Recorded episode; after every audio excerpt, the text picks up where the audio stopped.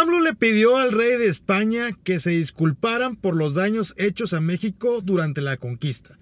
¿Qué objetivo tiene esto? ¿Y qué contestó España? Aquí te lo decimos. Estás en epicentro.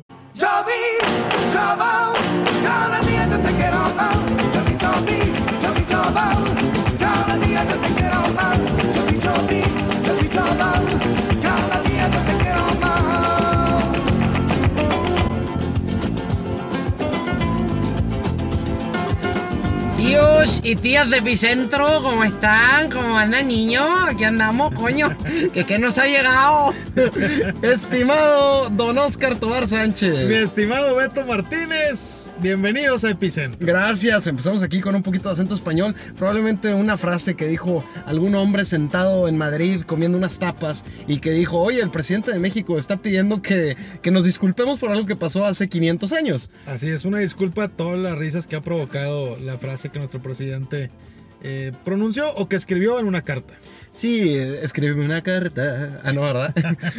sí, mi estimado Oscar Tobar, y ya estamos aquí disfrutando de un café de Tetecolo. Sí, señor. Y déjame anticiparte que este traguito de café de Tetecolo es como si Andrés Manuel López Obrador nunca le hubiera pedido al rey de España que se disculpara por algo que pasó hace 500 años. Delicado, compadre, lo que sucede, lo que sucede con Andrés Manuel López Obrador. Si usted no sabe de qué estamos hablando, aquí en este episodio le vamos a explicar qué pasó y el trasfondo del por qué. Sí, porque mucha gente. La, acción, la verdad, fue un escándalo lo que se desató en redes sociales, eh, porque además la carta se filtra. Ahorita vamos a explicar un poco el contexto, pero produjo más de 300 mil tweets del tema en las primeras dos horas del suceso. Impresionante. Fue trending topic España, AMLO, el rey, este, Madrid, todo, todo, todo fue trending topic. todo, compadre. Un escándalo, compadre. Lo que va a ser escándalo y seguramente va a ser trending topic el sábado, compadre el sábado 30. Dígame usted, por favor. Es ni más ni menos que los Fatpack Games. Compadre, estás hablando de los Fatpack Games. Sí, señor, los Fatpack Games. Que ya llegan a su segunda edición, compadre. Fratpack y Blue. Fratpack, pues ya lo conocen ustedes, es un restaurante de comida buenísima. Alitas, boneless, burgers, mac and cheese, todo está buenísimo ahí. Y Blue, una agencia de publicidad juntos hacen un evento en el Biu en San Pedro García García. y se Estamos invitados. No, y compadre, déjame te doy la noticia. Oficialmente, la raza de Epicentro MX va a estar presente y los conductores serán mi estimado Beto Martínez. ¿Y don Oscar Tobar Sánchez? Sí, señor. Vamos a ser los conductores de Los Frapa Games. Sí, señor, así es. Mi estimado Beto Martínez. Ahí vamos a estar acompañando a mi compadre Jaime Berlanga, que es el host oficial de los Fat Pack Games. Y bueno, si usted se pregunta qué son los Fat Pack Games, pues mira, va a haber unos buenos drinks, ya el ambiente del Biyu que ya conocen. Con eso tienes. Pero además se van a rifar viajes, van a rifar un año de comida gratis en Fatpack, va a haber competencias de quién puede comer más eh, boneless y, muchas cosas más, compadre. Va a estar, pero mira, de 10, de las 4 de la tarde hasta las 10 de la noche y luego ya se convierte el Biyu en lo tradicional del Biyu normal. Pues para que la agarren desde temprano, compadre. No, muy bonito, la verdad, un honor poder estar ahí y los esperamos en Los Frapa Games. Los Fratpack Games, como tú ya lo dejaste claro, mi estimado Beto Martínez. Claro que sí, compadre, pero bueno, vamos a seguir con otros juegos del hambre que está jugando el señor López Obrador. Oye, esos juegos, este, eso sí, fíjate que sí dan miedo, esos no te divierten. Los juegos de Andrés Manuel dan terror. Es como So. No, compadre, pues es que el, el señor decidió hacer este ¿Cómo, lo, cómo decirlo? Eh, esta manifestación eh, a nivel mundial que a mucha gente le hizo ruido, como ya decíamos, oye, más de 300 mil tweets. ¿Qué pasó? Porque mira, la señora Mercedes andaba ocupada durante el día de hoy y no se enteró qué hizo nuestro presidente, que se abrevia en cuatro letras, AMLO. AMLO. Nuestro presidente antififi. ¿Qué fue lo que hizo ahora que trae a Twitter de cabeza? Pues mira, el señor a inicios de marzo, porque mucha gente cree que la carta se mandó el día de ayer, o sea, en estos tiempos recientes, envió una carta al rey de España, Felipe VI, el esposo de la señora Leticia. este, le mandó la carta donde le pide que por favor España se disculpe por la conquista española, donde hubieron matanzas, imposiciones, la conquista, este, todo lo que se hizo también por parte de la iglesia, donde se pusieron iglesias arriba de los templos. ¿Qué, le pasa? O sea, la carta se la mandó al, rey de España y se la mandó al papa. Ah, ah, sí, al Papa. Okay. o sea, hasta el Papa le llegó. Hasta el Papa le llegó la queja. Andrés Manuel lo hace porque el Papa ya se disculpó en Bolivia en 2015. Ah, sí. Entonces él dice, no, pues sí se va a disculpar. Eh, y toda la gente... Sí me va a hacer caso. Sí me va a hacer caso. Oye, pero se supone que se filtró. Hacemos comillas. Se, hacemos comillas porque esta carta, de hecho, eh, ahorita que nos vayamos un poco a la respuesta de España, eh, se supone que se mandó en privado. ¿Ah, era, una, era, un, documento privado entre el presidente y el rey, no el gobierno el rey, porque están hablando con el reino de España. Ok. Que eso también es muy importante. Este, pero luego graba un video en Tabasco, al lado de su esposa, donde explica que esto es por los 500 años de la conquista y que están buscando eh, hacer justicia, que no se puede celebrar 500 años este, de los pueblos. Sin esa disculpa pública. Sin esa disculpa pública. Y bueno, pues que casualmente eh, quieren pedir perdón y que el 2021 sea un año de reconciliación histórica para México y los pueblos indígenas. ¡Qué bárbaro! Y, sí, digo, y sí la rompe, ¿eh? digo, quiero empezar por ahí. A ver. Es el primer presidente de la historia de México que aboga a nivel internacional por los pueblos indígenas. De acuerdo. Quiero sentar ese, ese dato. De acuerdo. De que efectivamente sí hace algo totalmente disruptivo. ¿Cómo lo tomó la gente? Como un chiste. Así es, así es, compadre. Andrés Manuel López Obrador se había esta cartita, se la había dado en privado al rey de España y casualmente se filtra. No sabemos si quisieron que se filtrara, suponemos que sí. Pero, ¿qué fue lo que pasó y qué contestó eh, de forma formal el rey de España? Porque supongo que pues se ha de haber reído un poco. No se quedó callado. Le ha de haber este, causado alguna que otra risilla, una sonrisilla.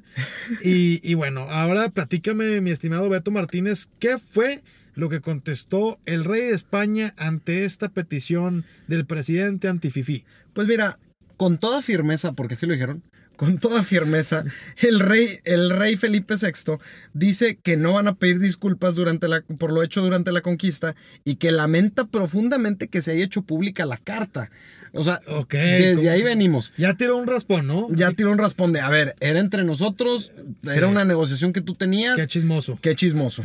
¿Quién lo filtró? También hay que investigarlo. Este, pero en el comunicado oficial España lo que dice es que no puede juzgarse la llegada de los españoles hace 500 años a las actuales tierras mexicanas, dado las consideraciones contemporáneas. O sea, las leyes actuales, los tratados que rigen actualmente, en ese entonces era un contexto muy diferente. Hace 500 años se puede imaginar imaginar usted. Definitivo. Y además, pues bueno, un punto y meto aquí un poquito de mi cuchara.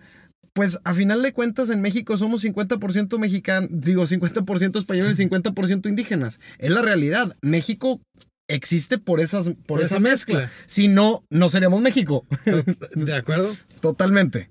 Tiene un fondo. No me digas. Sí, señor. ¿El presidente no lo está haciendo solamente por defender los pueblos indígenas? Claro que no. Ay, malditas. No, no, no, señor. Eh, Andrés Manuel de repente navega con bandera de, de yo no sé qué estoy haciendo, de soy un ocurrente, de no tengo estrategia. Pero aquí, en este podcast, le vamos a explicar que tiene un fondo estas acciones que ha hecho y otras de las que vamos a empezar a platicar a partir de ya. Hay un fondo electoral, compadre. No. Sí, sí, señor. Andrés Manuel López Obrador, una persona que ha estado 30 años en campaña, ¿está en campaña? Sigue en campaña. Es Maldito sea. Sí, no lo volvió a hacer. Fíjate que. Pillín. Pillín, canallín. Ah, no, es Ah, no, ese, es otro. Y decimos que tiene un fondo electoral, compadre, porque México, de los 25 millones que tiene indígenas, ¿sabes cuántos pueden votar? ¿Cuántos? 15 millones, compadre. Hay 15 millones de ciudadanos de hombres y mujeres indígenas que nadie ha volteado a ver electoralmente, que habían sido ignorados o que realmente la comunicación de campaña había sido un porcentaje muy pequeño pero Andrés Manuel se da cuenta que estos 15 millones de personas que pueden votar pues son muy valiosos en una próxima elección. Y nosotros recalcamos esto porque lo que ya comentábamos, digo, a él le fue muy bien con los pueblos indígenas. Ganó, ¿no? Ganó en prácticamente todos los estados. Las secciones todas las secciones donde hay pueblos indígenas, arrasó. O sea, el señor se la llevó de calle, eh, no hubo nadie por encima de él. Históricamente esto, estos pueblos indígenas votaban por el PRI, pero AMLO ya los tiene cautivos y lo que hemos comentado en repetidas ocasiones aquí es que tenemos que ver más allá de lo que está haciendo en la forma y más en el fondo. Pues recordemos que el presidente tomó doble protesta, compadre. La de siempre, la tradicional, la que se hace en la Cámara de Diputados, pero también, también le dieron el bastón de mando y ahí comenzó a marcar sus acciones de gobierno como pro indígenas, ¿no? Él lo dijo claramente desde que tomó protesta de que iba a ir primero los pueblos indígenas. O sea, o sea literalmente les iba a dar prioridad y, iba a ser uno de los focos principales de su gobierno. Entonces, no nos debe sorprender que sea capaz de hacer este, digo, si es un ridículo internacional, claramente, pero es algo que para los pueblos indígenas o desde el contexto de los pueblos indígenas puede tener mucho sentido. Ojo, no estoy diciendo todos, porque luego me puede escribir alguien que que yo represento a los pueblos indígenas y también nos parece ridículo. No son todo el mercado. Pero seguramente va a ser valorado por algunos sectores indígenas eh, que agradecen eh, pues esa petición de Andrés Manuel de pedir la disculpa pública de parte de España por las afectaciones que tuvieron pues los pueblos indígenas con la conquista. Sí, y más porque están apegados directamente a sus raíces, o sea, a, nivel nacional se ha ido diluyendo ahí el tema de las raíces indígenas, sí. pero ahí en particular donde se tiene un gran valor por las culturas indígenas y por los pueblos indígenas, sí históricamente puede significar algo. Puede significar algo. Y bueno, Andrés Manuel lo dijo, recién entró y cuando presentó el Programa Nacional de los Pueblos Indígenas, que también es un tema importante, es que vamos a llevar a cabo acciones para beneficio de la gente más necesitada. La preferencia la van a tener los pueblos originarios, por ejemplo, el programa Jóvenes Construyendo el Futuro. Eh, para los que no tengan trabajo, se les va a pagar 3.600 pesos y que se va a aplicar al 100% de los pueblos indígenas. Pero no es la única cosa que está haciendo a favor de los pueblos indígenas, mi estimado Oscar Tobar. No, señor. Fíjate que Andrés Manuel López Obrador, como ya lo adelantabas, pues está haciendo muchas cosas, eh, entre ellas lo del Programa Nacional de Pueblos Indígenas y tiene diferentes programas o acciones que están haciendo pues a favor de estos grupos. Por ejemplo, anunció que para los adultos mayores indígenas les van a dar eh, pues el apoyo económico a las personas desde los 65 años y no de los 68 como todo lo demás o todos los demás mexicanos de, los retirados etcétera ajá entonces a partir de los 65 para quienes sean indígenas y en 417 municipios de Oaxaca, que se rigen por usos y costumbres, se van a entregar 2.600 millones de pesos para la construcción de caminos rurales. Eso también para darle empleo a la gente de estas comunidades de Oaxaca, en donde hay muchos indígenas, y pues van a ahí tratar de pues crear un mejor desarrollo dentro de esas comunidades. Y por eso es que Andrés Manuel está teniendo popularidad dentro de estos grupos, compadre. Y, y, por eso decimos que está muy clara su estrategia y no debemos de minimizarlo. Y también quiero aquí hacer una aclaración, porque mucha gente va a decir, bueno, estás en contra de que apoye a los pueblos indígenas. Quiero recalcar que efectivamente los pueblos indígenas, así como los 53 millones de pobres que hay en este país, estaban en un olvido total no se estaban haciendo las cosas como se deberían de hacer para sacarlos de la marginación y se estaban haciendo algunos esfuerzos pero mínimos. Así es. Valoro, aplaudo y reconozco que el presidente Andrés Manuel López Obrador le dé prioridad a los pueblos indígenas y, y, que se enfoque en cerrar la brecha de desigualdad que hay en nuestro país. ¿Estamos hablando bien del presidente antififí en este podcast? Sí, señor. Sí, señor. Un aplauso para Andrés Manuel en esta ocasión. Pero, como todo lo que decimos, el, lo, que quiere hacer es bueno. Retiramos el aplauso. La manera no es buena. Retiramos el aplauso. Nachito, por favor, retiramos el aplauso. Para las fanfarrias, por favor. Sí, señor. Pero sí, sí creo que, que, es importante y qué bueno que haya un presidente que sea el presidente que intente cerrar esa brecha, porque yo sí creo que el hecho de ayudar a los pueblos indígenas, el, el, hecho de ayudar a la gente que está más marginada, nos va a ayudar a que haya más seguridad, a que haya mejores empleos, a que haya más poder adquisitivo, a que se refuerce la economía del país. Todo eso es bueno. El tema aquí es que tú quieras apelar a ese grupo marginado, dándole lana nada más a lo loco, sin una estructura clara, y con este tipo de stunts publicitarios que nos hacen quedar ridículo mundial. Claro, a billetazos, lo hemos dicho, no se va a arreglar el país. Se tienen que hacer políticas públicas que tengan un fondo, un estudio, una estrategia de cómo se deben implementar para que pues le vaya bien al país. En este caso a las comunidades indígenas hay mucho por hacer. Creo, como bien lo decías tú, Beto, que es un buen inicio. Andrés Manuel tiene una buena intención pero otra vez en las formas no es lo correcto, ¿no? O sea, el tema es que no sea algo popular o que no sea alguna noticia que le llegue a todo el mundo para alardear que está trabajando a favor de los indígenas, sino que sea a través de programas, los que ya mencionábamos, lo de los estudiantes, lo de los municipios en donde se van a construir carreteras rurales, los apoyos, está bien, es una parte, pero pues hay que seguirlos, eh, pues trabajando, hay que seguir, eh, pues ¿cómo, se, cómo le podemos decir? Impulsando, sí, y sobre todo impulsando, porque... Porque merecen oportunidades laborales. O sea, merecen oportunidades laborales, merecen oportunidades para una mejor educación. Exactamente. Y merecen tener mejor infraestructura. Realmente el sur del país está muy rezagado. Desde ese punto lo entiendo y, como te digo, sí es correcta la iniciativa que tiene, porque nosotros muchas veces pensamos que esas, eh, sí, lo del aeropuerto, entiendo, nos dolió a todos y sí es un error, de verdad. Yo aquí lo digo, es un error.